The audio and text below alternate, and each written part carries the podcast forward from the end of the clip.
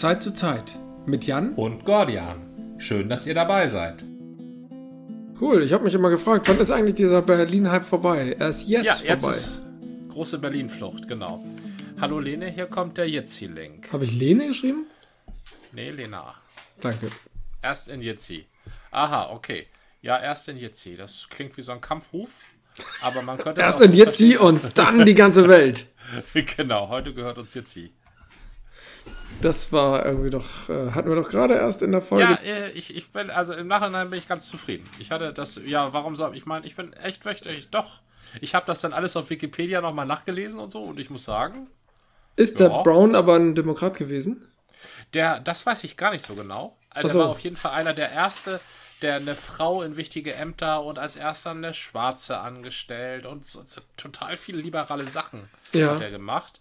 Und das war es eben, worüber die Dead Kennedys sich aufgeregt haben. Aber das war tatsächlich auch. Worüber haben sie sich aufge wieso aufgeregt? Ja. Die haben sich aufgeregt allgemein über die Schläfrigkeit der Hippies, über die Egalhaltung der Hippies.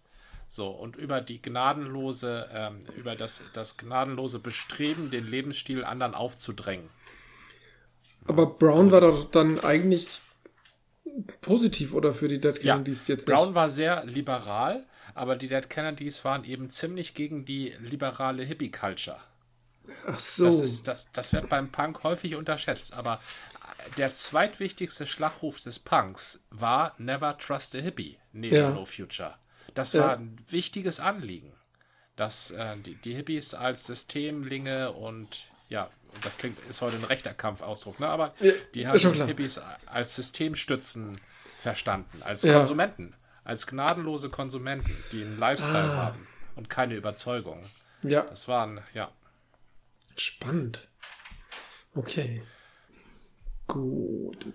Jetzt ist die Frage, wie sich Lena meldet. Sie kommt dann vielleicht hier einfach rein. Wir können ja mal eine offizielle An Ansage machen. Heute haben wir eine besondere Folge wir geben das auch als Bonusfolge raus. Du hattest die Idee, Lena wieder, wir hatten ja Lena mal vor, ich glaube vor zwei Jahren im Interview. Ja. Damals ging es um das Thema Gendern und Wikipedia.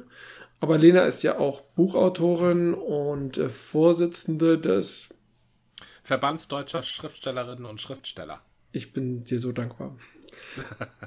Und als solche ist sie auf dem NordCon bzw. NordConline 2021 geladen. Und du möchtest mit ihr ein Interview führen? Ja. Ich kümmere mich heute maßgeblich um die Technik, halte mich also zurück. Ähm, das Ganze soll parallel als Video aufgenommen werden. Wir müssen mal gucken, wie das klappt. Und trotzdem wollen wir daraus aber eine, wenn auch Bonus, eine Folge für den ähm, von, von Zeit, Zeit, zu Zeit. Danke, du gehst ja ich habe recherchiert. Konzentration am Ende, genau. Von Zeit zu Zeit Podcast machen. Das ist jetzt die Idee. Ob das technisch klappt, werden wir uns gleich angucken.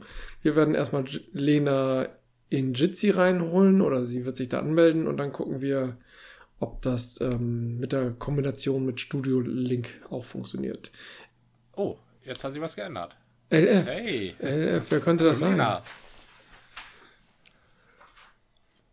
Hallo Lena. Super. Hallo. Ich höre euch. Man erreicht. Das hat ja alles mit meinen Umbaumaßnahmen hier nur eine halbe Stunde gedauert. Ich hatte mich total darauf verlassen, dass mein Greenscreen funktioniert. Und jetzt ist er zu klein. Und jetzt ist er zu klein, das dumme Ding. Das habe ich sehr schnell gelernt. Beim Aufnehmen von Dingen nichts dem Zufall überlassen. Wir zählen übrigens mit dem Interview, also das soll ja eigentlich, eigentlich soll es ja kein Interview werden, ne? Eigentlich soll es ja quasi. Ähm, ein Gespräch. Richtig, gut, ein Gespräch. Und es geht auch in erster Linie um dich und nicht das, was ich. Es geht, es geht darum, was du erzählen möchtest, nicht darum, was ich wissen möchte. Ne? Das ist die, die Maßgabe, ja. würde ich sagen. Und äh, ich ziele ab auf ungefähr genau eine halbe Stunde. Ach so, nur, okay. Ja, mhm. das ist eine, wir haben, wir haben gesagt, also wir haben gesagt, das ist das, was die Leute, ähm, ich will jetzt nicht sagen, was man den Leuten zumuten kann, aber wo Leute auch dranbleiben, die sich nicht zentral für diesen Programmpunkt interessieren, die dann halt mhm. ähm, trotzdem zuhören, die sich sagen, da, da bekomme ich schnell Informationen. Und ähm, ja, das, das daher mhm. und halbe Stunde, weil das Nordcon-Prinzip ist immer dieses Steckkastensystem. Wir wollen keine Überschneidung. Damit sich keine ah, Programmpunkte okay. kannibalisieren. So, und deshalb ja, ja, ja. pressen wir alles auf eine halbe Stunde. Die ganz geschickten Leute mhm. bei uns, die halt längere, auf längere Programmpunkte bestehen, die machen dann eben zwei oder drei über den Tag verteilt oder so. Ja, also ich glaube, dann hast du auch ähm, dezidiert zu viele Fragen, Janni. Äh, ja. Das, äh, ähm, ich, ich, ich würde dir empfehlen, sie noch schnell durchzupriorisieren. Durchzupriorisieren heißt das, glaube ich, auf Deutsch. Ja. Ähm, und ähm, weil ich glaube, in einer halben Stunde ähm, bekommt man gut fünf, maximal sechs Fragen hin mm. oder so grob. Ich, äh, ich verstehe auch Bandwurmsätze zu schachteln, aber ähm, ich versuche beim Punkt zu bleiben. Nein, also ich habe morgen vermutlich wird ein äh, ein Podcast mit dem Stefan Reichert von der DEFCOM online gehen. Äh, das ist ein privater Podcast, den er macht. Da wollten wir auch eine Stunde reden und wir haben uns tatsächlich im Lauf dieser Stunde haben wir uns so vergaloppiert, dass wir gesagt haben, wir müssen einen zweiten Teil machen. ja, also ich kann auch abschweifen, das ist nicht so. Ja. Du darfst mich steuern, Janni. Sei, sei gerne abschweifen, ich würde sonst eingreifen. Ich, das sind eigentlich im Prinzip, wir haben ja, ich habe ja eine ganze Menge gegebenen Falls hier und im Prinzip mhm. auch Nachfragen. Also mehr als sechs sind es nicht. So, und vielleicht werden es vier. Ich glaube, wir kommen da schon gut hin. Und wenn wir zu lange machen, dann ähm, äh, schneiden Gordion und ich das einfach so zurecht, dass es passt. Die vollständige Länge machen wir dann beim VZZ-Podcast, sodass da nichts verloren geht. Mhm. Ja, wir hatten eben schon eine kleine Einleitung für den Podcast gegeben. Wir wollen das Ganze ja auch zweitverwerten als Bonusfolge für den Podcast von Zeit zu Zeit. Aber ansonsten bin ich heute nur der Techniker und halte mich ganz im Hintergrund und überlasse Jan und Lena das Feld. Hallo zurück beim Nordconline. Ich spreche jetzt über Historienromane und Fantasy-Romane mit Lena Falkenhagen, Romanautorin mit bereits neun veröffentlichten Büchern und seit Februar 2019 Vorsitzende des Verbands deutscher Schriftstellerinnen und Schriftsteller sowie Erschafferin fantastischer Welten. Herzlich willkommen beim NordConline 2021, Lena. Dankeschön, lieber Janni. Ich freue mich, dass ich hier bin. Lena erschafft und äh, bereist nicht nur fantastische Welten, sie kennt sich auch sehr gut in historischen Welten aus. Aus ihrer Feder stammen vier Historienromane: Das Mädchen und der schwarze Tod, spielt im Jahr 1466. Die Lichtermark spielt im Jahr 1349. Die Schicksalsleserin im Jahr 1529 und der letzte Roman, Die letzte Hanseatin im Jahr 1467. Das Ende des Mittelalters, die heraufziehende Renaissance, ähm, die Lichter gehen an in Europa. Ist das so deine Epoche, Lena? Ja, tatsächlich schon. Also ich fühle mich besonders wohl in der Spätgotik, Frührenaissance, äh, je nachdem, wo man hingeht. Mir wird's zu modern. Eigentlich nach 1500. Da kommen ja auch so Sachen wie die Reformation äh, und so dazu. Und mir wird es zu hochmittelalterlich vor 1300. Also diese, diese Phase zwischen 1300 und 1500.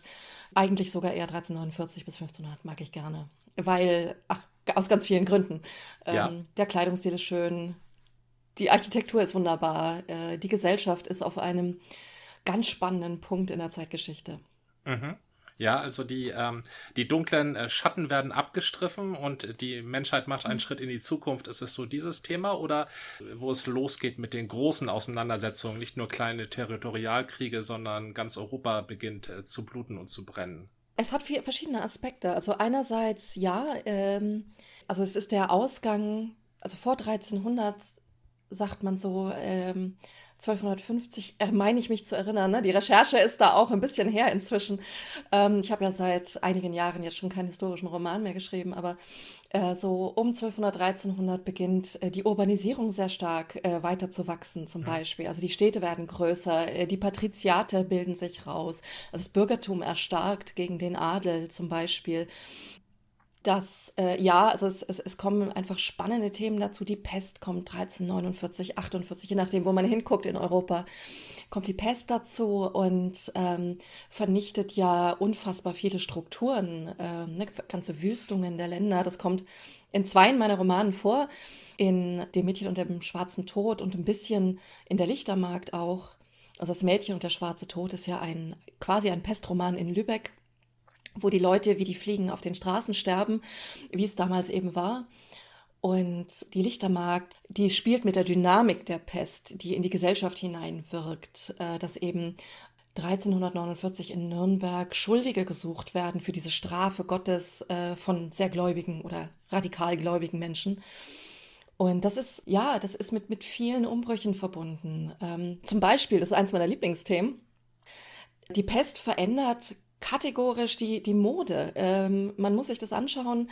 Vorher ähm, sind die Kleider eher weiter und auch die, die Roben, die die Männer getragen haben, zum Beispiel ganz weit. Und nach der Pest, um die Pest herum, da, da kommt so eine, ach, was soll's denn jetzt noch Stimmung auf? Und die, die Schöße der Männerkleidung zum Beispiel werden knapp und rutschen über das Gemächt. Die Hosen werden ganz, ganz schmal und knackig und plötzlich zeigen die Männer auch Bein und äh, Gemächt tatsächlich. Also, ne, das, das beeinflusst ganz viele Dinge in diesen Konflikten, die da ja drin stecken. Da stecken Geschichten drin und da mich das Menschliche an solchen Geschichten interessiert, da schaue ich in diese Phase gerne hin. Mhm andere sprechen mich nicht so an, das ist ganz putzig. Also. Das ist schon mal äh, eine einleuchtende Erläuterung, ähm, wie du deine äh, Themen findest und was du aus ihnen ziehst. Äh, noch einmal zurück zu dem Schausplatz, auf dem sich diese Themen abspielen. Einer deiner Romane spielt in Wien, der andere in Nürnberg. Ähm, wie du schon sagtest, Urbanisierung, die Städte steigen auf, der Adel verliert gleichsam an Bedeutung. Zwei Romane spielen in Lübeck. Das äh, spricht mhm. mich natürlich sehr an als Norddeutscher. Äh, kennst du dich da besonders gut aus oder wieso, wie fiel die Wahl auf die alte äh, Königin der Hanse? Also es beginnt ganz früh. So als ich 16 oder 17 war in der Schule, war ich im Schulchor. Die Geschichte ist nicht lang. Nur zu. Ich habe im Schulchor im Sopran gesungen und wir haben den Totentanz von Hugo Distler aufgeführt. Dieses Chorstück, das im Endeffekt eine Vertonung des Lübecker Totentanzes ist, hat mich auf das Thema Totentanz gebracht. Ich habe mich gefragt, was ist das eigentlich? Na, also wir haben im Chor haben wir das natürlich dann auch ein bisschen bearbeitet, was ist das und wie sieht das aus, aber so richtig konnte ich es mir nicht vorstellen und bin dann die, ein bisschen in die Recherche gegangen habe das aber nicht weiter verfolgt. Und später im Studium an der Uni Hannover, ich habe Germanistik und Anglistik studiert, also im Germanistikstudium, haben wir dann die Totentänze tatsächlich auf kultureller und auch ein bisschen sprachlicher Ebene bearbeitet. Und ich habe eine Hausarbeit darüber geschrieben. Und ich erinnere mich, dass mich dieses Thema äh, so angesprochen hat. Also ich habe tatsächlich Hugo Distlers Version des Totentanzes mit den Überbleibseln also mit den Fragmenten verglichen, die der Originaltotentanz aus Lübeck, die davon noch bekannt sind. Dieses Thema hat mich so inspiriert, dass ich statt angesagter ungefähr zwölf Seiten Hausarbeit, glaube ich, 45 abgegeben habe. Gut. Dann kam ich noch wieder Jahre später nach meinem Studium zu meiner Agentur. Das war damals die AVR International. Es ging darum, meinen ersten historischen Roman zu schreiben. Und dieses Thema, das hatte, also es ist immer noch bei mir und es war damals auch immer noch bei mir und da habe ich gesagt, darüber will ich ein Buch schreiben. Das habe ich dann getan und die Erstrecherche in Lübeck, die hat mich so fasziniert und ich habe mich so unfassbar in diese wunderschöne Stadt verliebt, mit all ihren Widersprüchen, ihren sieben Kirchen, mit den mit Salz schwarz gebrannten Ziegeln am Rathaus des Lübe von Lübeck. Dazu muss man wissen, dass Salz das Gold des Mittelalters war. Das heißt, das war eine kategorische Macht- und Reichtumsdemonstration. Mit all diesen Dingen habe ich mich in diese wunderschöne Altstadt verliebt, die glücklicherweise noch in weiten Teilen erhalten ist. Ich mhm. kann nur jedem empfehlen, Schaut es euch mal an. Ja, das ist die Empfehlung, der möchte ich mich anschließen. Man sagt ja ähm, hier im Norden häufig gerade, äh, hanseatisch ist äh, gleichbedeutend mit äh, puritanisch. In Lübeck gilt genau das Gegenteil. Das ist eine äh, ja. Stadt aus Zucker und Geschichte, ja. Da hast ja, ja, du uns. Es ist opulent. Mhm. Ja, das ist richtig. Das ist also eine sehr persönliche Sache. Einerseits, was, was da die Inspiration sein kann für so einen historischen Roman, aber die Recherche ist, wie du schon sagst, kann zu einer Sucht werden. Man steigt manchmal tiefer ein, als man geplant hatte. Mhm, das stimmt. Wie ist das bei dem Fantasy-Roman? Da ist doch Recherche eigentlich gar nicht nötig, oder? Man kann sich ja alles ausdenken. schön, schön provokante Frage, Janni. Danke. Also Jein, ich habe Fantasy-Romane geschrieben, bevor ich diese, diesen tiefen Einblick in Historie mir über die historischen Romane verschafft habe. Und ich befürchte, dass meine Fantasy-Romane und meine Fantasy-Darstellungen deutlich besser geworden sind durch meine historische Recherche. Also ich habe ja meine vier historischen, äh, vier Fantasy-Romane für das Schwarze Auge, also die Weltaventurien, die ja sich ein bisschen an das äh, Mittelalter in Europa, an verschiedene Länder anlehnt, habe ich geschrieben, bevor ich mich in der Tiefe auskannte über das Mittelalter. Und ich, wenn ich sie jetzt heute lese, dann merkt man das denen an. In Lübeck für die historische Recherche, da habe ich mich, wie, wie du schon sagtest, mit dieser Sucht, habe ich mich dumm und dusselig recherchiert. Also ich bin in die Archive gegangen, ich bin in die Museen gegangen, ich bin in die Kloster gegangen, äh, habe mir alles angeschaut, in die Kirchen, habe alles fotografiert. Ich habe, ich glaube, zwei oder drei Aktenordner an Material kopiert und abgelegt und natürlich dann auch aufgearbeitet in einer Recherchedatei. Und schlussendlich wusste ich über den historischen, also über die, die, die historische Stadt Lübeck zum Beispiel so Details, also ich wollte wissen, wo befind, befand sich in Lübeck damals gepflasterter, gepflasterte Straße, also ne, Kopfsteinpflasterstraße. Im Jahr äh, 1465 spielt glaube ich. Wo befand sich eben kein Kopfsteinpflaster? Das heißt, wo fuhr die Kutsche durch Schlamm und wo nicht? Ich habe herausgefunden, dass ich glaube, die, die Wasserleitungen, hölzerne Wasserleitungen in Lübeck, in den Niederungen aus grob um 1200, 1250, äh, dass es die damals schon gab, was ich so überhaupt nicht wusste und begriffen habe. Und vor dieser Recherche, ehrlich gesagt, da war ich so auf dem Durchschnittsstand eines halb gebildeten historischen Menschen oder in, in der Historie halb gebildeten Menschen ne, man geht ja so aus, das Mittelalter fängt vor 1900 an und äh, äh, endet irgendwie äh, vor 1900 und beginnt irgendwie um 500 oder sowas. Ne? Und das ist ja völliger Quatsch. Und nebenbei gibt es das Mittelalter auch gar nicht. So, lange Rede, kurzer Sinn. Also ja, in Fantasy-Romanen kann man natürlich deutlich mehr erfinden. Das ist aber auch ein, also dieser Weltenbau und Weltenschöpfungsprozess, der ist natürlich auch langwierig, weil einem alle Möglichkeiten offen stehen. Im historischen Roman zieht man sich ein bisschen mehr dieses Korsett der Mentalität von damals an und der historischen Fakten. Das kann man aber auch so als Leitlinien begreifen, finde ich. Und irgendwann habe ich gemerkt, ich bin, also ich habe sehr gerne äh, historische Romane geschrieben, es hat mich sehr fasziniert. Aber tatsächlich war gerade dieses Mentalitätsdenken, was darf eine Frau eigentlich in dieser Zeit, wo schlägt sie über die Stränge, wie würde sie sich benehmen? Das hat mich schlussendlich irgendwann ein bisschen blockiert. Und ich weiß, dass historische Romane natürlich keine historische Abbildung sind. Und tatsächlich will, glaube ich, auch niemand einen historischen Roman lesen, der sich exakt an diese Mentalitätsgeschichte hält, weil ich glaube, das ist für uns ehrlich gesagt sehr fremd. Aber man hat natürlich trotzdem einen Anspruch, sich der Historie möglichst nahe anzunähern. Mhm, ja, ähm, wie du sagtest, Historie sind äh, Fakten. Wir sind in einer wissenschaftsgläubigen Zeit, also jetzt momentan mhm. im, im ein äh, aufsteigenden ähm, 21. Jahrhundert. Zu der Zeit, in der deine Historienromane äh, spielen, ist äh, Wissenschaft noch so verhandelbar. Also sie ist, äh, kommt, mhm. ist zwar vorhanden. In einer, ähm, in einer Fantasy-Welt allerdings, da gelten ja andere Gesetze. Und das beginnt damit, dass es ähm, überhaupt andere Leute gibt. Nicht? Es gibt ja nicht die, die, mhm. die Frau, wie die, das Bild der Frau im Mittelalter, das ist durch Allgemeinwissen so ein bisschen geprägt. Wie du sagtest, es gibt da immer Recherchebedarf. Aber gibt es auch Geschichten oder Plots, Begebenheiten, die nur in einer Fantasy-Welt geschehen können. Dinge, die nur einem Elfen zustößen können. Etwas, was nur ein Hobbit erleben kann. Also gibt es Geschichten, die du nur in einer Fantasy-Geschichte erzählen kannst? Interessante Frage. Da muss ich, glaube ich, ein bisschen drüber nachdenken. Also ich denke, dass wir viele Thematiken aus unserer Welt, die wir so vielleicht nicht verhandeln wollen, tatsächlich in den fantastischen Bereich verschieben können. Zum Beispiel Rassismus. Ohne dass man eben schwarzen Menschen zum Beispiel immer dasselbe serviert. Ne, auch da glaube ich, muss man ein bisschen vorsichtig sein, wie kategorisch das dann ist.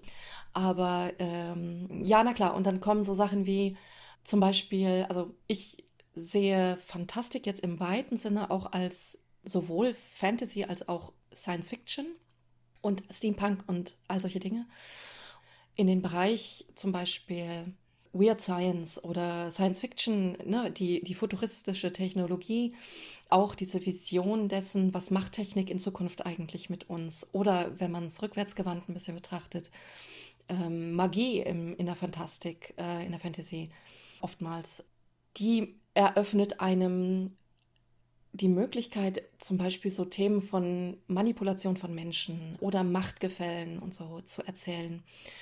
Ansonsten glaube ich, hat George R. R. Martin bewiesen, dass man auch sehr menschliche Geschichten in der Fantasy erzählen kann, was in der Science Fiction vorher eigentlich auch schon gang und gäbe war. In der Fantasy hatte ich immer so den Eindruck, wurde eher so ein bisschen polarisiert, so ein bisschen wenig ambivalent an die Thematik herangegangen. Und ich freue mich, dass George R. R. Martin das geändert hat, weil ich finde, dass die Fantasy da auch sehr große Chancen hat, äh, einfach menschliche Themen zu verhandeln.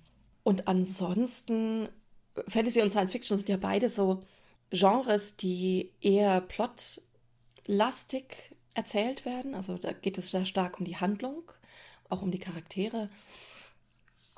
Hochliteratur zum Beispiel ist da ja eher ein bisschen anders. Da ist Plot ja verpönt.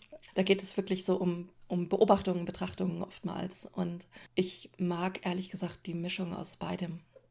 Ja, sehr schön. Das ist, ähm, habe ich nun auch verstanden. Es kann ineinander übergehen, die Fantasy oder auch die mhm. Science Fiction ähm, ermöglicht dem Erzähler die, die Welt, wie wir sie kennen, weiterzudenken, also über äh, ins Weltall hinein oder zu reduzieren in der Fantasy, in der Low Fantasy um sehr viele generelle Sachen. Allerdings verlangt auch die, das Erzählen in der Fantasy, kann ich mir vorstellen, vom Erzähler etwas mehr. Zum Beispiel dem Leser mehr zu vermitteln, worum es geht. Das Stichwort, was ist ein Olifant? Das mag man so nicht ja. kennen. Und mhm. Tolkien müsste ausholen, was denn ein Olifant ist, wie der aussieht. Ja, ja. Ähm, die Möglichkeiten des Erzählers hängen sehr von seiner Position ab, von der Erzählerposition. Welche wäre mhm. da gut für einen Fantasy-Roman? Kennst du gute Beispiele?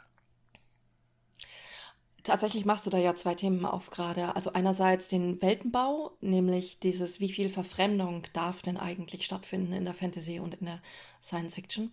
Das ist eben ein schmaler Grad. Äh, Verfremdung muss natürlich sein, weil es eine andere Welt ist. Aber wenn man ein Zebra, also ein Streifenpferd, irgendwie noch einen Fantasy-Namen gibt, dann weiß eben einfach auch niemand mehr, was gemeint ist. Und je mehr sich diese Themen häufen, desto fremder wird die Welt auch für uns und desto weniger steigen wir leicht ein, um zu verstehen, worum es da, darin eigentlich geht. Was meint der, der Autor eigentlich mit Olifant oder mit Hachinöpel? Äh, ne? So. Weiß man halt nicht. Und das andere Thema. Andererseits die Erzählposition, die Perspektive. Genau, die Erzählposition. Die Perspektive, ah ja, die Erzählperspektive. Es gibt ja drei Erzählperspektiven. Das eine ist der auktoriale Erzähler, der die Geschichte in seiner Gänze kennt, betrachtet und kommentieren kann. Das ist oftmals eine recht distanzierte Betrachtungsposition. Dann gibt es den personalen Erzähler, das ist als klassisches Beispiel eben wieder George R. R. Martin, der sogar so weit gegangen ist, über jedes Kapitel den Namen ähm, der erzählenden Figur drüber zu schreiben. Äh, das hat er ja sehr stark geprägt. Und äh, der äh, personale Erzähler der betrachtet im Gegensatz zum auktorialen Erzähler die Welt und die Geschehnisse auch aus einer sehr limitierten personalen Perspektive. Das heißt, er kann eigentlich auch nicht in andere Leute Köpfe schauen und kommentieren, was er denkt, was der andere vielleicht denkt. Ähm, also, dass er kann denken, was der andere denkt, aber er kann eben nicht wissen, was der andere denkt. Und das sind manchmal Feinheiten in der Kommentierung, äh, die Anfängern im Schreibbereich tatsächlich oftmals durchrutschen. Und die dritte starke Perspektive, es gibt natürlich auch noch eine Du-Perspektive, die aber ganz selten angewendet wird, aus Gründen, ist der Ich-Erzähler. Und der Ich-Erzähler, ähm, der rückt nun wirklich, also verschmilzt quasi den Erzähler mit gefühlt dem Autor oder auch dem, dem Leser, der Leserin. Denn da erfahren wir ja wirklich ganz limitiert nur, was in einem Kopf stattfindet und wie dieser eine Mensch die Welt sieht und auch kommentiert und einschätzt und bewertet. Und all diese Perspektiven haben ganz unterschiedliche Vorteile. Ähm, also ich glaube, man kann mit einer Ich-Perspektive zum Beispiel ganz wunderbar in eine fantastische Geschichte reinrutschen. Äh, sie limitiert einen aber auch sehr stark. Wer Jim Butcher mal gelesen hat, die Dresden Files Romane, also die unheimlichen Fälle des Harry Dresden, glaube ich, im Deutschen, der wird sehen, dass der Jim Butcher sich irgendwann sehr schwer damit getan hat, Geschehnisse abseits des Wahrnehmungshorizontes seines Charakters zu schildern und entweder darauf verzichten musste oder über Gespräche mit anderen Figuren, Nachrichten und so weiter. Da muss man dann eben andere Wege gehen. Für unsere heutigen Lesegewohnheiten, da ist, glaube ich, der personale Erzähler einfach am nächsten an unseren Lesegewohnheiten dran. Das kommt ein bisschen daher, dass sich die moderne Literatur oftmals, also moderne Fantasy Literatur in diesem Sinne, aber auch historisches oder Krimi, sehr ins Szenische entwickelt hat. Das heißt, wir imitieren mit Literatur im Augenblick fast ein bisschen Filme und Serien mit harten Schnitten und äh, mit, mit der Draufsicht und weniger der Einsicht. Ja, also insofern, äh, ich glaube, der personale er Erzähler wird oft ganz unbewusst gewählt. Ähm, und äh, wie gesagt, ist unseren Lesegewohnheiten am nächsten, aber es gibt so, Ulrich Kiso zum Beispiel, äh, der Schöpfer des Schwarzen Auges, hat in seinem Roman Wenn das Rad zerbricht, äh, eine auktoriale Erzählperspektive gewählt und das wirkt auf uns heutzutage oftmals ein bisschen gemächlich. Der Ich-Erzähler ist eben halt auch eine kategorische Entscheidung, weil sie sich sehr von dem, was wir normalerweise so gutieren, unterscheidet, äh, durch diese ganz nahe Enge Reinschau in den Menschen. Ja, so. Was sich besser für was eignet, ich glaube, theoretisch eignen sie sich alle. Die Frage ist fast ein bisschen, was verkauft sich besser, ne? Also der auktoriale Erzähler, der verkauft sich heute eben einfach tatsächlich leider vermutlich nicht mehr so gut. Ähm, und der personale Erzähler ist gerade in der Fantasy so ein bisschen der Standard geworden. Mhm. Ja, also das heißt, ähm, es ist eine persönliche Entscheidung, es klappt beides und letztendlich muss der ähm, Erzählstil dem Leser schmecken. Ne? Das verstehe ich so richtig. Also ja, im Verkauf ja, ja. aber im zunächst mal steht ja der Autor oder die Autorin davor. Das heißt, man muss, äh, also der Autor trifft die Wahl. Schreiben ist ja ein komplexer Prozess mhm. und gar nicht so einfach, ehrlich gesagt. Also auch seine Erzählstimme zu finden und den Plot und dass das alles Sinn ergibt. Insofern muss eigentlich erstmal der Verfasser oder die Verfasserin glücklich damit sein, und es muss passen. Kommen wir noch mal zu der Situation der Verfasserin des historischen Romans wieder zurück. Wir waren mhm. nun bei der Fantasy, es gibt Freiheiten, aber es gibt keine Anarchie. Das habe ich nun verstanden. Der historische Roman schränkt oder kann einschränken, wenn man sich nun, äh, wenn man nun beschließt, über mhm. äh, König Heinrich IV. zu schreiben. Wenn man sich eine Person mhm. nimmt, die nicht in den Annalen auftaucht oder vielleicht nur mal als Name, äh, das gibt es ja auch, hat man schon mehr Freiheiten. Andererseits schränkt der historische Roman, wenn man ihn denn verfassen will, aber auch ein, kann ich mir vorstellen. Denn politische Gegebenheiten, gesellschaftliche Zwänge, Moralvorstellungen, das sind alles Dinge, die kann man nicht einfach so auf den Kopf stellen, wenn man 1465, 66 spielt. Ist das einschränkend? Ist vielleicht so ein Gerüst äh, vielleicht auch mal ganz hilfreich oder ist das deiner Ansicht nach völlig mhm. egal?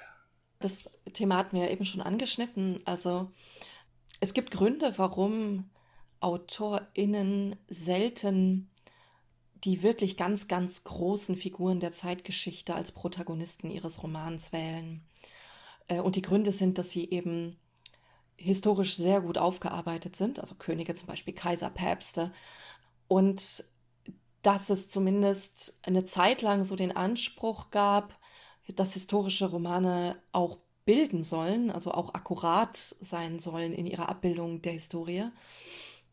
Und da kann man nun, glaube ich, sehr drüber streiten. Schlussendlich ist es ein bisschen eine Entscheidung äh, von AutorInnen, ob sie tatsächlich sich sehr sklavisch an die Historie halten wollen oder nicht. Und wenn man sich nicht sehr sklavisch dran halten möchte, dann müsste man es meines Erachtens aber auch markieren und sehr deutlich machen. Ähm, also zum Beispiel kann man ja auch fantastische Elemente in ein äh, historisches Setting einmischen, also so historische Fantasy schreiben, dass man, ähm, keine Ahnung, Priester tatsächlich Kräfte haben oder es tatsächlich Hexen gab.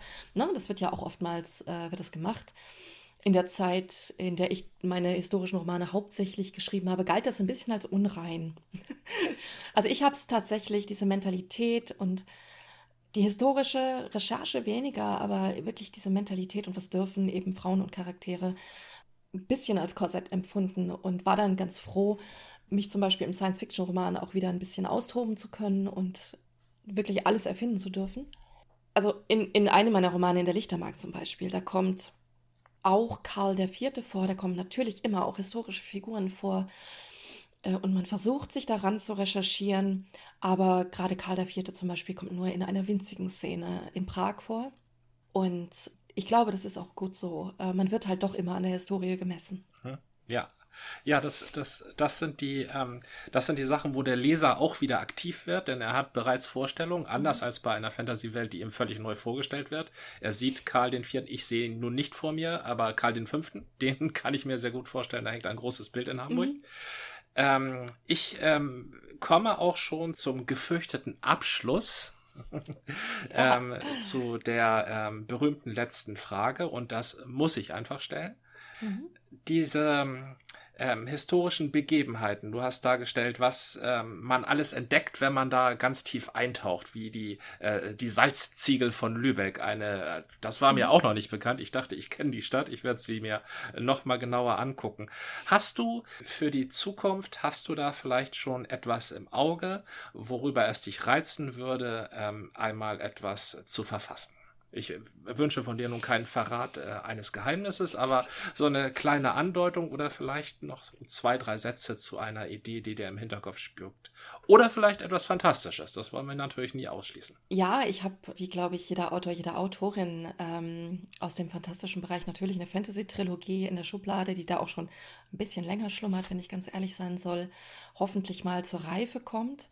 Das wäre eine erfundene Welt, also keine Histo-Fantasy, sondern eine, die, wie ich finde, auch stark polarisiert und auch aktuelle Themen spannenderweise aufgreift. Sowas mag ich. Ähm, und ich schleppe, jetzt wo du es ansprichst, fällt mir das gerade wieder ein, ich schleppe seit, ich glaube, 20 Jahren ein Thema mit mir rum. Äh, das ist aber kein, also ja, das ist eher ein historischer Roman. Nicht im Mittelalter oder in der, in der, in der Spätmittelalter. Und dieses Thema habe ich vor, ich glaube, es waren ungefähr 20 Jahren, ganz bewusst zur Seite gelegt, weil ich merkte, dass ich dafür noch nicht, aus, aus irgendwelchen Gründen noch nicht reif genug bin oder dass ich noch nicht die Stimme gefunden habe oder die, ähm, die Perspektive, aus der ich das beschreiben möchte. Ich glaube, so aus meiner jetzigen Perspektive würde ich tatsächlich sagen, ich habe noch nicht differenziert genug gedacht damals. Und äh, ich glaube, ich nähere mich dem langsam an. Ich kann nicht versprechen oder sagen, ob ich das jemals ähm, niederlegen werde, aber es ist ein wahnsinnig spannendes Thema im 19. Jahrhundert, das ich eigentlich nochmal aufarbeiten möchte. Das soll uns reichen. Ja. Vielen Dank, liebe Lena. Ich hoffe darauf, dich in den nächsten Jahren dann auch wieder live zu sehen auf dem Nordcon.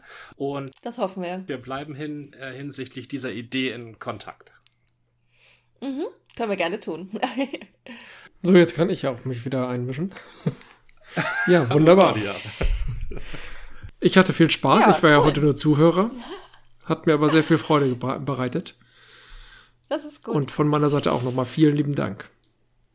Ja, ja, ja, danke schön euch. Äh, nein, ich hatte den Eindruck, äh, dass unser, äh, unser Vorbereitungsgespräch ja nee, fast noch ein bisschen fruchtbarer war, aber. Was? Wie? Und das habt ihr nicht aufgenommen? nee, haben wir nicht. Also ich die meisten Ideen, die ich, äh, ich habe versucht, die meisten Ideen hier zu ver, ähm, zu verewigen. Mhm. Und ich bin, ich bin eigentlich sehr zufrieden. Ja, wir im Vorgespräch haben wir Gut. noch ein bisschen mehr zur Theorie des Erzählens erzählt. Dafür haben wir stimmt, jetzt ja. deutlich mehr zur Recherche und zur Lust an der Recherche. Mhm. Und das war mir auch ziemlich wichtig, denn dieses ähm, okay. für Fantasy-Romane muss man nicht recherchieren. Das ist richtig, das ist extrem provokant. Aber das ist ja. etwas, was ich raushöre bei Gesprächen mit mhm. vielen mhm. jungen Autoren. Das höre ich da du immer wieder raus und von daher halte ich das für eine sinnvolle Vermittlung einmal. Das denke ich. Es, es ist natürlich, es ist natürlich völlig legitim. Ähm, aber die Qualität des Romans ist dann eben auch entsprechend, ähm, dass es sich eben nicht sehr, also es, kommt auch wieder darauf an, wie viel man eigentlich erfindet und ob man in eine eben ein fantastisches Mittelalter geht sozusagen. Ne? Aber ich finde, also äh, es, es hat sich auch im Lab zum Beispiel das so hinentwickelt, dass äh, fantastische Kostüme einen ganz, ganz starken historischen Einschlag haben in vielerlei Hinsicht. Und das ist, glaube ich, im, in, in der Fantasy äh, generell, also auch durch, durch Tolkien zum Beispiel, der ja ganz, ganz stark auch recherchiert hat und, und sich sehr angelehnt hat. Ne? Also all diese Dinge mhm. und die, die Filmentwicklung und so weiter. Ich glaube, dass, also man kann da sehr oberflächlich bleiben, aber ich glaube, dass der, der Fantasy-Roman eben auch profitiert davon. Aber das haben wir ja gerade drüber geredet. Gut. Ja, fein. Vielen lieben Dank. Lieben, wir sehen uns in Hamburg hoffentlich ja. dann auch mal in Präsenz. Oh ja. Na? Tschüss. Gute Tschüssi. Das war eine Folge des Podcasts von Zeit zu Zeit mit Gordian und Jan. Bis zum nächsten Mal.